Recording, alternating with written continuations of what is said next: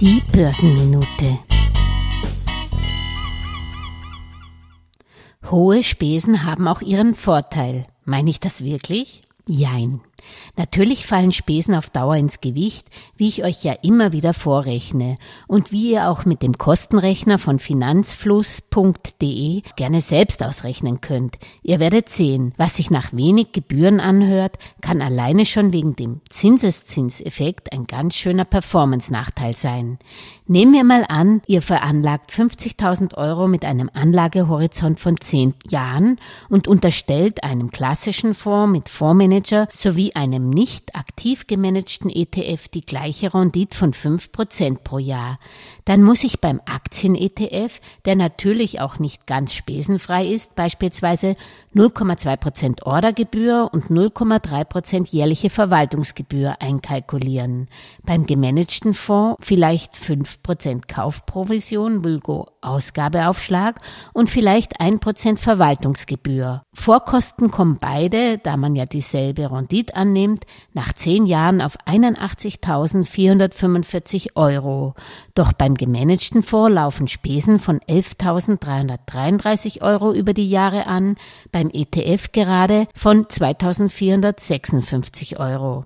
Nach Spesen komme ich bei gleicher Performance beim ETF auf ein Vermögen von 78.989 Euro oder auf eine jährliche Nettorendite von 4,68 Prozent, beim gemanagten Fondsinvestment auf 70.312 Euro oder 3,5 Prozent Nettorendite pro Jahr. Dies wegen dem absoluten Kostenunterschied von 8.678 Euro. Das ist schon einiges, was der Fondsmanager erst einmal durch eine bessere Performance reinverdienen müsste. Nicht leicht, wie sich auch in der Praxis bei der Mehrheit der Fonds zeigt. So, jetzt komme ich und sage, dass die höheren Gebühren auch einen Vorteil haben können. Wenn ich entsprechende Kaufspesen wie bei einem gemanagten Fonds habe, überlege ich mir natürlich zweimal, ob ich schnell mal verkaufe, wenn Wolken aufziehen. Dazu bin ich bei einem spesengünstigen ETF, den ich noch dazu jederzeit easy an der Börse loswerde, schneller verleitet wo sich doch langfristig in einem Investment zu bleiben, so wie es Star-Investor Warren Buffett macht, oftmals auszahlt. Wer genügend Investmentdisziplin, Nerven und eine konsequente Anlagestrategie hat, der braucht allerdings nicht erst hohe Spesen, um nicht übereilt auf den Verkaufknopf zu drücken.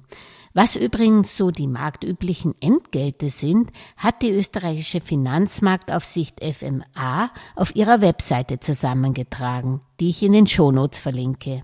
Eine Richtschnur ist das natürlich auch für deutsche und Schweizer Anlegerinnen.